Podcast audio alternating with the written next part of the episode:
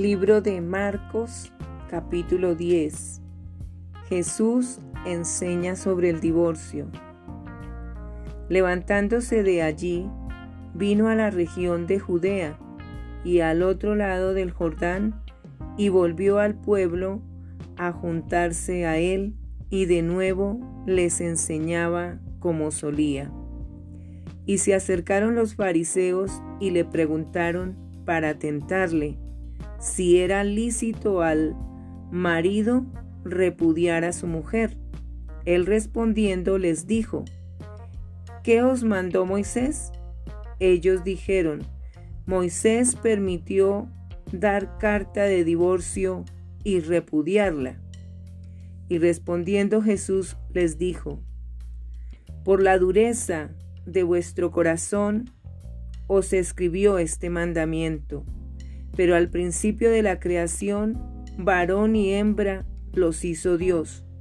Por esto dejará el hombre a su padre y a su madre, y se unirá a su mujer. Y los dos serán una sola carne, así que no son ya más dos, sino uno. Por tanto, lo que Dios juntó, no lo separe el hombre.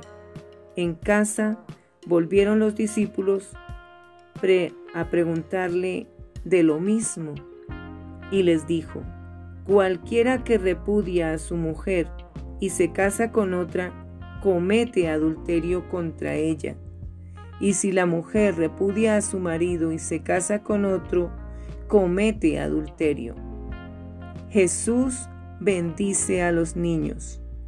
Y le presentaron niños para que los tocase, y los discípulos reprendían a los que los presentaban. Viéndolo Jesús se indignó y les dijo, Dejad a los niños venir a mí, y no se lo impidáis, porque de los tales es el reino de los cielos. De cierto os digo que el que no reciba el reino de Dios como un niño, no entrará en él. Y tomándolos en los brazos, poniendo las manos sobre ellos, los bendecía. El joven rico. Al salir él para seguir su camino, vino uno corriendo e hincando la rodilla delante de él, le preguntó, Maestro bueno, ¿qué haré para heredar la vida eterna? Jesús le dijo, ¿por qué me llamas bueno? Ninguno hay bueno, sino solo uno, Dios. Los mandamientos sabes no adulteres, no mates, no hurtes, no digas falso testimonio, no defraudes, honra a tu padre y a tu madre. Él entonces respondiendo le dijo, Maestro, todo esto lo he guardado desde mi juventud. Entonces Jesús, mirándole, le amó y le dijo, Una cosa te falta, anda, Vende todo lo que tienes y dalo a los pobres, y tendrás tesoro en el cielo, y ven, sígueme tomando tu cruz. Pero él, afligido por esta palabra, se fue triste porque tenía muchas posesiones. Entonces Jesús, mirando alrededor, dijo a sus discípulos, cuán difícilmente entrarán en el reino de Dios los que tienen riquezas. Los discípulos se asombraron de sus palabras, pero Jesús, respondiendo, volvió a decirles, Hijos, cuán difícil le es entrar en el reino de Dios a los que confían en las riquezas. Más fácil es pasar un camello por el ojo de una aguja que entrar un rico en el reino de Dios. Ellos se asombraban aún más, diciendo entre sí, ¿quién pues podrá ser salvo? Entonces Jesús, mirándolos, dijo, Para los hombres es imposible, mas para Dios no, porque todas las cosas son posibles para Dios. Entonces Pedro comenzó a decirle, He aquí, nosotros lo hemos dejado todo y te hemos seguido. Respondiendo Jesús, y dijo, De cierto os digo que no hay ninguno que haya dejado casa, o hermanos o hermanas, o padre o madre, o mujer, o hijos, o tierras, por causa de mí y del Evangelio, que no reciba cien veces más ahora en este tiempo casas, hermanos, hermanas, madres, hijos y tierras con persecuciones y en el siglo venidero la vida eterna. Pero muchos primeros serán postreros y los postreros primeros. Nuevamente Jesús anuncia su muerte. Iban por el camino subiendo a Jerusalén, y Jesús iba adelante, y ellos se asombraron y le seguían con miedo. Entonces volviendo a tomar a los doce aparte, les comenzó a decir las cosas que le habían de acontecer. He aquí subimos a Jerusalén, y el Hijo del Hombre será entregado a los principales sacerdotes y a los escribas, y le condenarán a muerte y le entregarán a los gentiles, y le escarnecerán, le azotarán y escupirán en él y le matarán, mas al tercer día resucitará. Petición de Santiago y de Juan. Entonces Jacobo y Juan, hijos de Zebedeo, se le acercaron diciendo, Maestro, querríamos que nos hagas lo que pidiéremos. Él les dijo, ¿qué queréis que os haga? Ellos le dijeron, concédenos que en tu gloria nos sentemos el uno a tu derecha y el otro a tu izquierda. Entonces Jesús les dijo, no sabéis lo que pedís. ¿Podéis beber del vaso que yo bebo o ser bautizados con el bautismo con que yo soy bautizado? Ellos dijeron, podemos. Jesús les dijo, a la verdad del vaso que yo beba beberéis, y con el bautismo con que yo soy bautizado seréis bautizados, pero el sentaros a mi derecha y a mi izquierda no es mío darlo, sino a aquellos para quienes está preparado. Cuando lo oyeron los diez, comenzaron a enojarse contra Jacobo y contra Juan. Mas Jesús, llamándolos, les dijo, ¿Sabéis que los que son tenidos por gobernantes de las naciones se enseñorarán de ellas y sus grandes ejercen sobre ellas potestad? Pero no será así entre vosotros sino que el que quiera hacerse grande entre vosotros será vuestro servidor, y el que de vosotros quiera ser el primero será siervo de todos. Porque el Hijo del Hombre no vino para ser servido, sino para servir y para dar su vida en rescate por muchos. El ciego Bartimeo recibe la vista. Entonces vinieron a Jericó y al salir de Jericó, él y sus discípulos y una gran multitud, Bartimeo el ciego, hijo de Timeo, estaba sentado junto al camino mendigando, y oyendo que era Jesús Nazareno, comenzó a dar voces y a decir, Jesús, hijo de David, ten misericordia de mí y muchos le reprendían para que callase. Pero él clamaba mucho más, Hijo de David, ten misericordia de mí. Entonces Jesús, deteniéndose, mandó llamarle, y llamaron al ciego, diciéndole, Ten confianza, levántate, te llama. Él entonces, arrojando su capa, se levantó y vino a Jesús. Respondiendo Jesús le dijo, ¿qué quieres que te haga? Y el ciego le dijo, Maestro, que recobre la vista.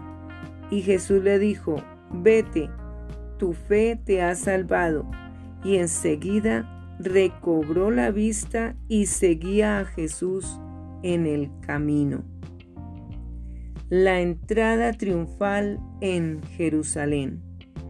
Cuando se acercaron a Jerusalén junto a Betfagé y a Betania, frente al monte de los olivos, Jesús entró, Jesús envió dos de sus discípulos y les dijo, Id a la aldea que está enfrente de vosotros, y luego que entréis en ella, hallaréis un pollino atado en el cual ningún hombre ha montado. Desatadlo y traedlo. Y si alguien os dijere, ¿por qué hacéis eso? Decid que el Señor lo necesita y que luego lo devolverá. Fueron y hallaron el pollino atado afuera a la puerta en el recodo del camino y lo desataron. Y unos de los que estaban allí les dijeron, ¿qué hacéis desatando el pollino? Ellos entonces le dijeron como Jesús había mandado y los dejaron. Y trajeron el pollino a Jesús y echaron sobre él sus mantos y se sentó sobre él. También muchos tendían sus mantos por el camino y otros cortaban ramas de los árboles y las tendían por el camino.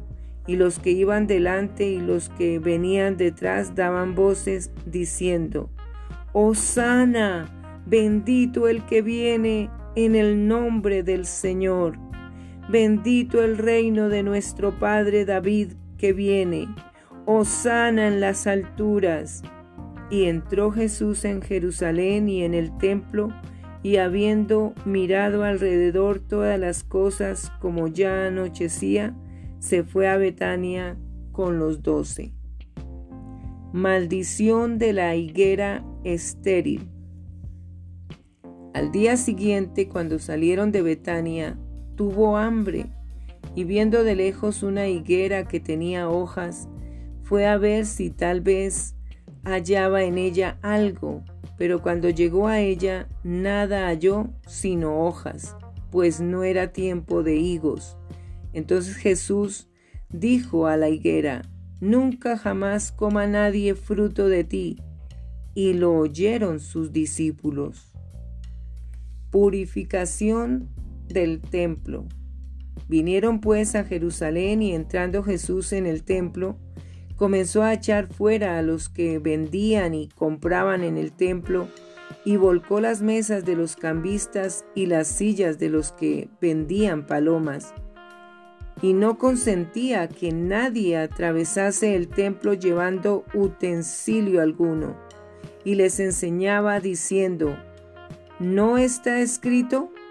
Mi casa será llamada casa de oración para todas las naciones mas vosotros la habéis hecho cueva de ladrones. Y lo oyeron los escribas y los principales sacerdotes y buscaban cómo matarle, porque le tenían miedo, por cuanto todo el pueblo estaba admirando de su doctrina. Pero al llegar la noche, Jesús salió de la ciudad. La higuera maldecida se seca. Y pasando por la mañana, vi, vieron que la higuera se había secado desde las raíces. Entonces Pedro, acordándose, le dijo, Maestro, mira, la higuera que maldijiste se ha secado. Respondiendo Jesús, les dijo, Tened fe en Dios, porque de cierto os digo, que cualquiera que dijere a este monte, quítate y échate en el mar, y no dudare en su corazón, sino creyere que será hecho lo que dice, lo que diga le será hecho. Por tanto os digo que todo lo que pidiereis orando, creed que lo recibiréis y os vendrá. Y cuando estéis orando, perdonad y tenéis, si tenéis algo contra alguno, para que también vuestro Padre que está en los cielos os perdone a vosotros vuestras ofensas. porque si vosotros no perdonáis, tampoco vuestro Padre que está en los cielos os perdonará vuestras ofensas. La autoridad de Jesús. Volvieron entonces a Jerusalén y andando él por el templo, vinieron a él los principales sacerdotes, los escribas y los ancianos, y le dijeron, ¿con qué autoridad haces estas cosas y quién te dio autoridad para hacer estas cosas? Jesús respondiendo les dijo, Os haré yo también una pregunta, respondedme y os diré con qué autoridad hago estas cosas. ¿El bautismo de Juan era del cielo o de los hombres? Respondedme. Entonces ellos discutían entre sí diciendo, si decimos del cielo, dirá, ¿por qué pues no le creísteis? Y si decimos de los hombres, pero temían al pueblo, pues todos tenían a Juan como un verdadero profeta. Así que respondiendo dijeron a Jesús, no sabemos. Entonces respondiendo Jesús les dijo, tampoco yo os digo con qué autoridad hago estas cosas.